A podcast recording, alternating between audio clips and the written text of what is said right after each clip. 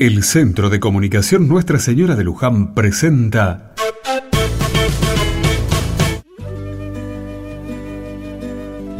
Rezando juntos.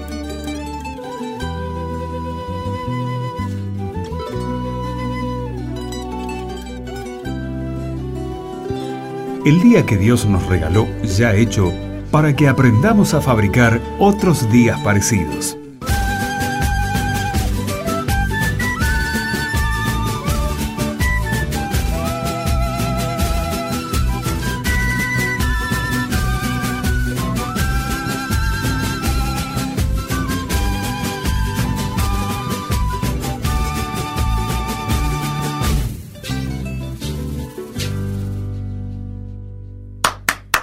El grupito era llamado Grupo Radioteatreros.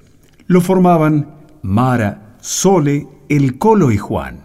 A veces, alguno de ellos no estaba. A veces venía uno más.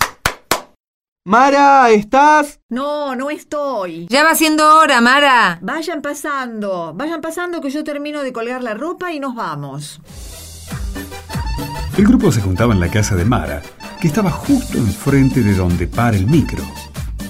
En el micro tardaban más de media hora en llegar al otro pueblo. Se bajaban en la terminal de ómnibus que recibía cuatro micros a lo largo del día. Y de allí, bajo el rayo del sol, dulce en invierno, cruel en verano, caminaban las tres cuadras para llegar a la radio. La sombra de la antena en la calle les anunciaba que llegaban a tiempo. Che, ¿quién trajo las fotocopias del radioteatro? ¿No las trajiste vos? Pero si yo no estaba encargado de eso. ¡Qué susto te pegaste! eh! Yo traje las copias, querido. Para esto hace falta una persona responsable. Bueno, dale, dame mi fotocopia. De foto, nada. La fotocopiadora del kiosco no andaba. ¿Y no hay copias? Sí que hay. Las hizo anoche la Sole, a mano, letrita por letrita. Pero no las hice. La hice. Lo que tenemos es el original y una copia que hice yo, nada más. Pero somos cuatro. Ya sé que somos cuatro, pero ¿vos sabés el tiempo que lleva hacer una copia con letra de imprenta? Cuando salió el sol tenía esta copia y no daba más de sueño, así que vamos a tener que leer dos actores en cada copia. En esta ocasión, se trajeron un radioteatro que les había costado mucho. Les costó interpretar el Evangelio que querían comentar. Les costó imaginarse una escena. Les costó conseguir las copias.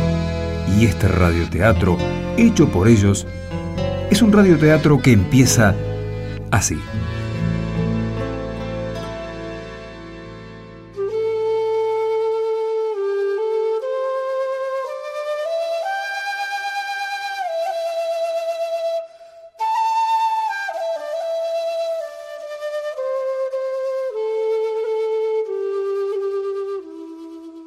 ¿Vieron a esos saduceos? Sí que los vimos. Ya creo que lo vimos.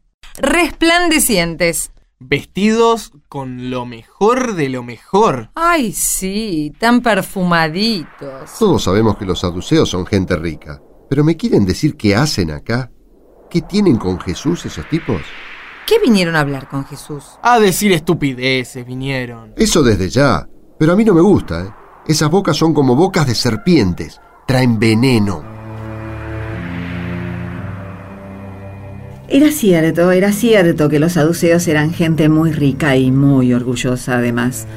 Eran especies de momias, si se me permite. A mí me han contado que los egipcios convierten a sus muertos en momias y me han dicho, no lo creo, que el cuerpo de esas momias se conserva durante muchos años, no sé, pero los saduceos eran así, momias. Por otro lado, en asuntos de religión siempre andaban peleados con los fariseos. Nosotros ya estábamos acostumbrados a verlos pelear y francamente nos importaba muy poco. Pero cuando conocieron a Jesús, una tremenda novedad. Se unieron. Fariseos y saduceos se unieron. ¿Y por qué? Porque los dos querían lo mismo, condenar a Jesús. Y fue por eso, por la necesidad de perjudicar a Jesús, que en el grupo de las discípulas y los discípulos conocimos a los saduceos.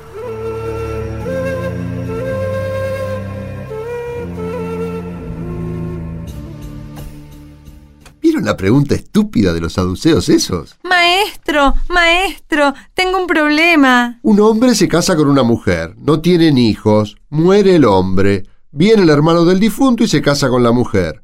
No tienen hijos, se muere el hombre, viene un hermano del difunto y se casa con la mujer. No tienen hijos, se muere el hombre, viene un hermano del difunto. Bueno, hombre, ya basta, caramba. ¿Cuántas veces vas a repetir lo mismo? Está bien, resumo entonces.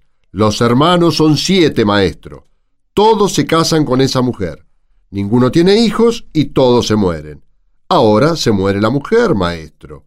Y resucita, por supuesto.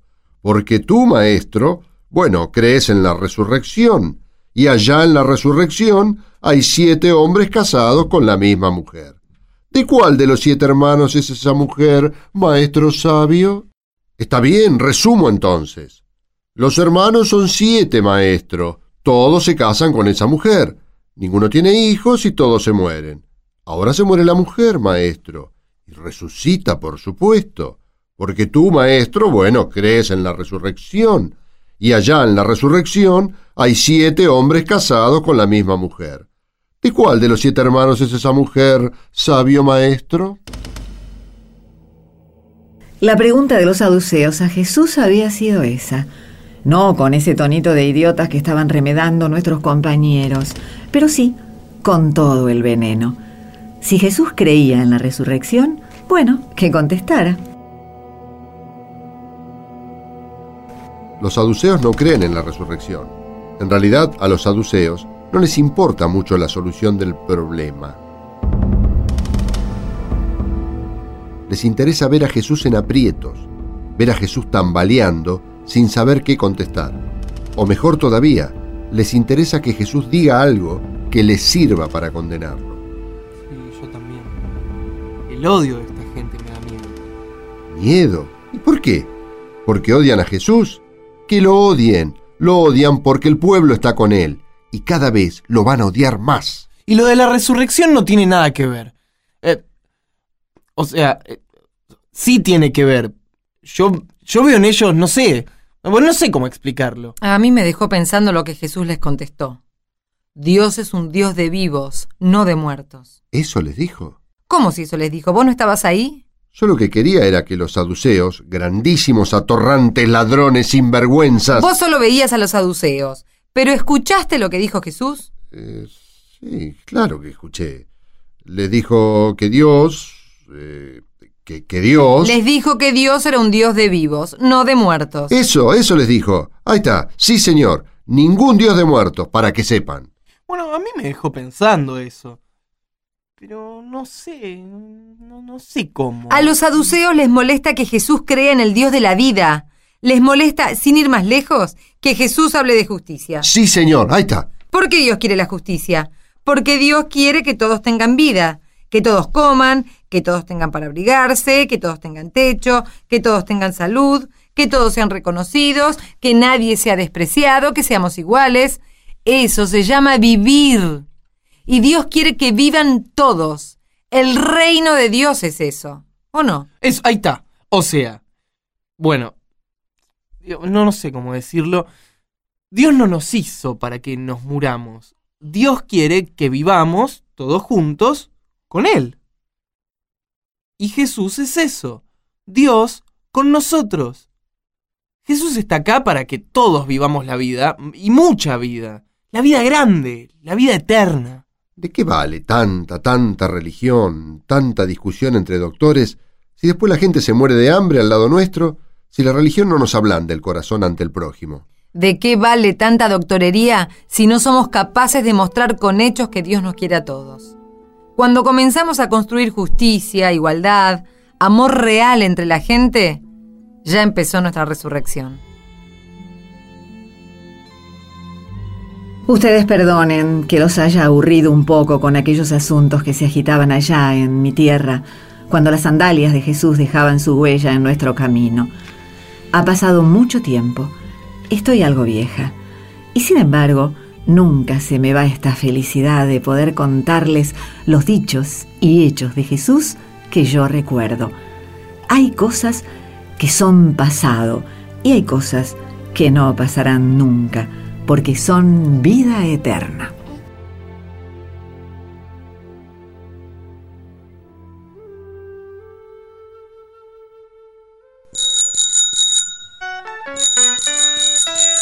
Ha llegado el momento de los mensajes y los abrazos. Nuestro abrazo a FM Salavina del Carmen, de Villa Salavina, en Santiago del Estero.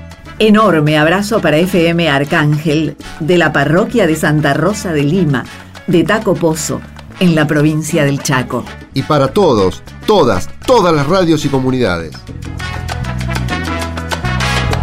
Los domingos, cuando se los vive bien, son anticipos de la resurrección los días familiares, los días de compartir, los días para disfrutar la tierra. Que todos ayudemos a Jesús y que Jesús nos ayude a nosotros para que todos en nuestro país podamos disfrutar de los domingos sin soledad, sin hambre, sin encierro.